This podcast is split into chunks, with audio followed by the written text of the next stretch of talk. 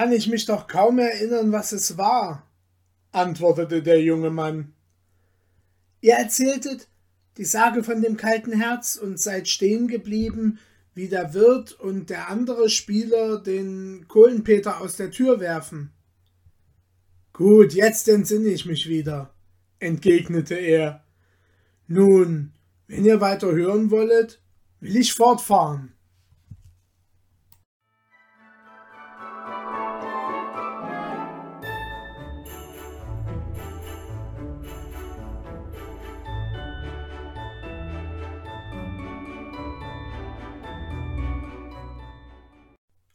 Das kalte Herz, zweite Abteilung.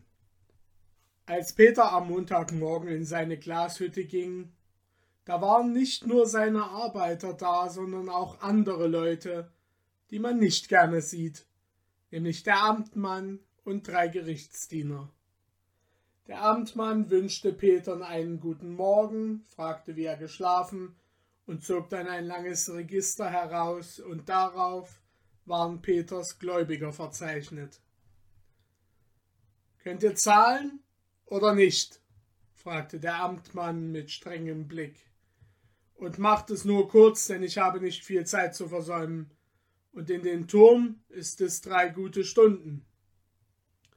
Da verzagte Peter und gestand, dass er nichts mehr habe und überließ es dem Amtmann, Haus und Hof, Hütte und Stall Wagen und Pferde zu schätzen. Und als die Gerichtsdiener und der Amtmann umhergingen und prüften und schätzten, dachte er, bis zum Tannenbühl ist's nicht weit. Hat mir der Kleine nichts geholfen, so will ich es einmal mit dem Großen versuchen. Er lief dem Tannenbühl zu so schnell, als ob die Gerichtsdiener ihm auf den Fersen wären. Es war ihm, als er an dem Platz vorbeirannte, wo er das Glasmännlein zuerst gesprochen, als halte ihn eine unsichtbare Hand auf. Aber er riss sich los und lief weiter bis an die Grenze, die er sich früher wohl gemerkt hatte. Und kaum hatte er, beinahe atemlos, Holländer Michel, Herr Holländer Michel, gerufen, als auch schon der riesengroße Flößer mit seiner Stange vor ihm stand. Kommst du? sprach dieser lachend. Haben sie dir die Haut abziehen und deinen Gläubigern verkaufen wollen? Nun sei ruhig. Dein ganzer Jammer kommt, wie gesagt, von dem kleinen Glasmännlein, von dem Separatisten und Frömmler her. Wenn man schenkt, muss man gleich recht schenken und nicht wie dieser Knauser. Doch komm, fuhr er fort und wandte sich gegen den Wald. Folge mir in mein Haus. Dort wollen wir sehen, ob wir handelseinig werden. Handelseinig, dachte Peter. Was kann er denn von mir verlangen? Was kann ich an ihn verhandeln? Soll ich ihm etwa dienen oder was will er? Sie gingen zuerst über einen steilen Waldsteg hinan und standen dann mit einem Mal an einer dunkeln, tiefen, abschüssigen Schlucht.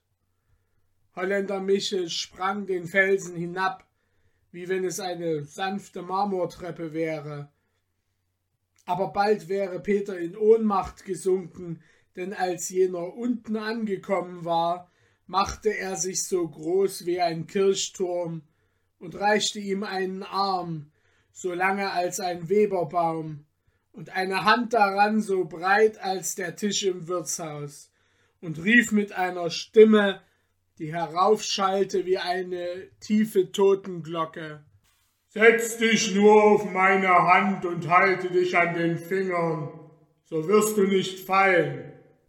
Peter tat zitternd wie jener befohlen, nahm Platz auf der Hand und hielt sich am Daumen des Riesen.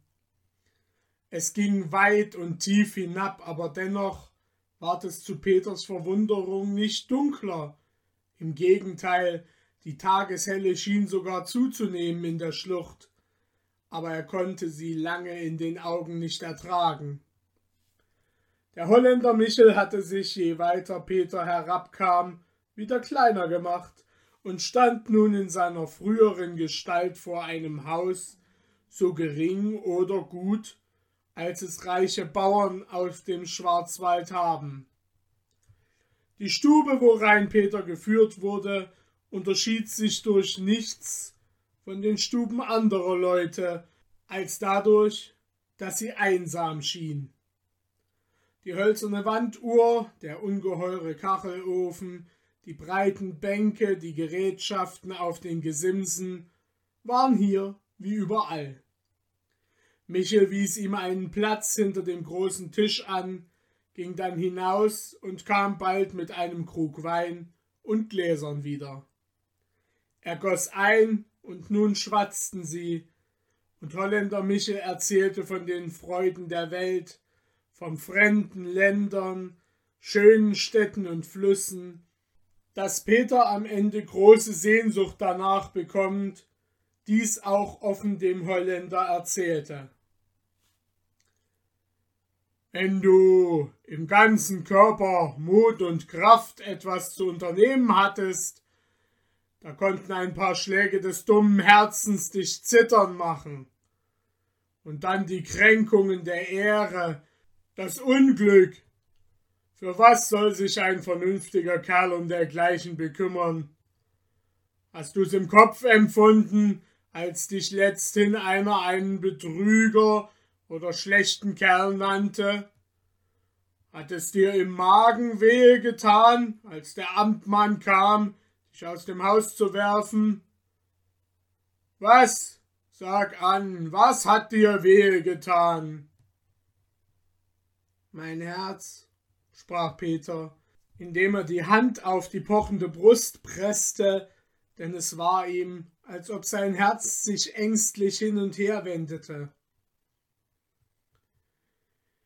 Du hast, nimm es mir nicht übel, du hast viele hundert Gulden an schlechte Bettler und anderes Gesindel weggeworfen. Was hat es dich genützt? Sie haben dir dafür Segen und einen gesunden Leib gewünscht. Ja, bist du deswegen gesünder geworden? Um die Hälfte des verschleuderten Geldes hättest du einen Arzt gehalten. Segen! ja, ein schöner Segen, wenn man ausgepfändet und ausgestoßen wird.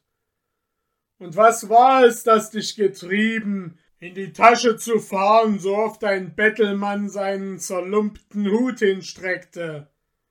Dein Herz! Auch wieder dein Herz und weder deine Augen, noch deine Zunge, deine Arme, noch deine Beine, sondern dein Herz. Du hast es dir, wie man richtig sagt, zu sehr zu Herzen genommen. Aber wie kann man sich denn angewöhnen, dass es nicht mehr so ist? Ich gebe mir jetzt alle Mühe, es zu unterdrücken, und dennoch pocht mein Herz und tut mir wehe. Du, freilich, rief jener mit Lachen, du armer Schelm, kannst nichts dagegen tun. Aber Gib mir das kaum pochende Ding, und du wirst sehen, wie gut du es dann hast. Euch? Mein Herz? schrie Peter mit Entsetzen. Da müsste ich ja sterben auf der Stelle, nimmermehr. Ja, wenn dir einer eurer Herrn Chirurgen das Herz aus dem Leib operieren wollte, da müsstest du wohl sterben. Bei mir ist dies ein anderes Ding. Doch komm herein und überzeuge dich selbst. Er stand bei diesen Worten auf, öffnete eine Kammertüre und führte Peter hinein. Sein Herz zog sich krampfhaft zusammen, als es über die Schwelle trat, aber er achtete es nicht, denn der Anblick, der sich ihm bot, war sonderbar und überraschend. Auf mehreren Gesimsen von Holz standen Gläser mit durchsichtiger Flüssigkeit gefüllt, und in jedem dieser Gläser lag ein Herz.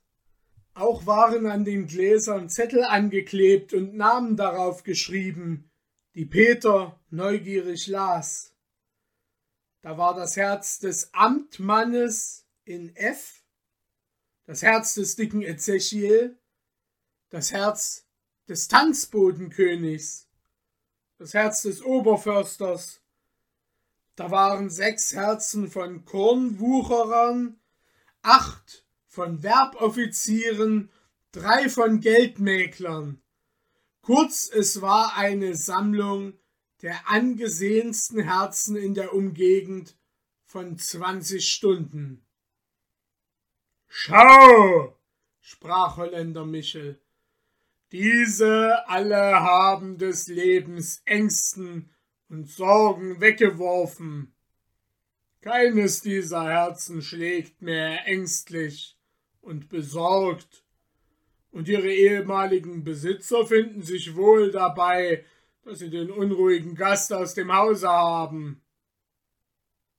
Aber was tragen Sie denn jetzt dafür in der Brust?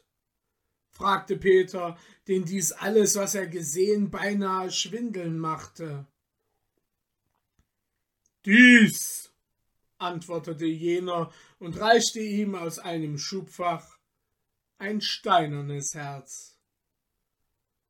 So? erwiderte er und konnte sich eines Schauers, der ihm über die Haut ging, nicht erwehren.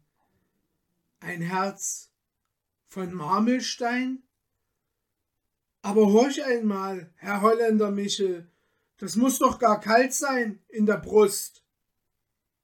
Freilich, aber ganz angenehm kühl. Warum soll denn ein Herz warm sein? Im Winter nützt dich die Wärme nichts. Da hilft ein guter Kirschgeist mehr als ein warmes Herz. Und im Sommer, wenn alles schwül und heiß ist, du glaubst nicht, wie dann solch ein Herz abkühlt. Und wie gesagt, weder Angst noch Schrecken, weder törichtes Mitleiden noch anderer Jammer pocht an solch ein Herz. Und das ist alles, was ihr mir geben könnet? fragte Peter unmutig. Ich hoffe auf Geld, und ihr wollet mir einen Stein geben.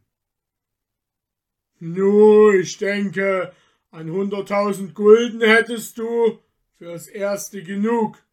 Wenn du es geschickt umtreibst, kannst du bald ein Millionär werden. Hunderttausend! rief der arme Köhler freudig. Nun, so poche doch nicht so ungestüm in meiner Brust. Wir werden bald fertig sein miteinander. Gut, Michel, gebt mir den Stein und das Geld, und die Unruh könnet ihr aus dem Gehäuse nehmen. Ich dachte es doch, dass du ein vernünftiger Bursche seist, antwortete der Holländer freundlich lächelnd. Komm, Lass uns noch eins trinken, und dann will ich das Geld auszahlen. So setzten sie sich wieder in die Stube zum Wein, tranken und tranken wieder, bis Peter in einen tiefen Schlaf verfiel. Kulmunk Peter erwachte beim fröhlichen Schmettern eines Posthorns, und siehe da, er saß in einem schönen Wagen, fuhr auf einer breiten Straße dahin, und als er sich aus dem Wagen bog, sah er in blauer Ferne hinter sich den Schwarzwald liegen. Anfänglich wollte er gar nicht glauben, dass er es selbst sei, der in diesem Wagen sitze, denn auch seine Kleider waren gar nicht mehr dieselben, die er gestern getragen. Aber er erinnerte sich doch an alles so deutlich, dass er endlich sein Nachsinnen aufgab und rief der Kohlenmunk Peter bin ich. Das ist ausgemacht. Und kein anderer. Er wunderte sich über sich selbst, dass er gar nicht wehmütig werden konnte, als er jetzt zum ersten Mal aus der stillen Heimat, aus den Wäldern, wo er so lange gelebt, auszog, selbst nicht, als er an seine Mutter dachte, die jetzt wohl höflos und im Elend saß, konnte er eine Träne aus dem Auge pressen oder nur seufzen, denn es war ihm alles so gleichgültig. Ach, freilich, sagte er dann, Tränen und Seufzer, Heimweh und Wehmut kommen ja aus dem Herzen und dank dem Holländer Michel, das meine ist kalt und von Stein. Er legte seine Hand auf die Brust und es war ganz ruhig dort und rührte sich nichts. Wenn er mit den Hunderttausenden so gut Wort hielt wie mit dem Herz, so soll es mich freuen, sprach er und fing an, seinen Wagen zu untersuchen. Er fand Kleidungsstücke von aller Art, wie er sie nur wünschen konnte, aber kein Geld. Endlich stieß er auf eine Tasche und fand viele tausend Taler in Gold und Scheinen auf Handlungshäuser in allen großen Städten. Jetzt hab ich's, wie ich's wollt, dachte er, setzte sich bequem in die Ecke des Wagens und fuhr in die weite Welt.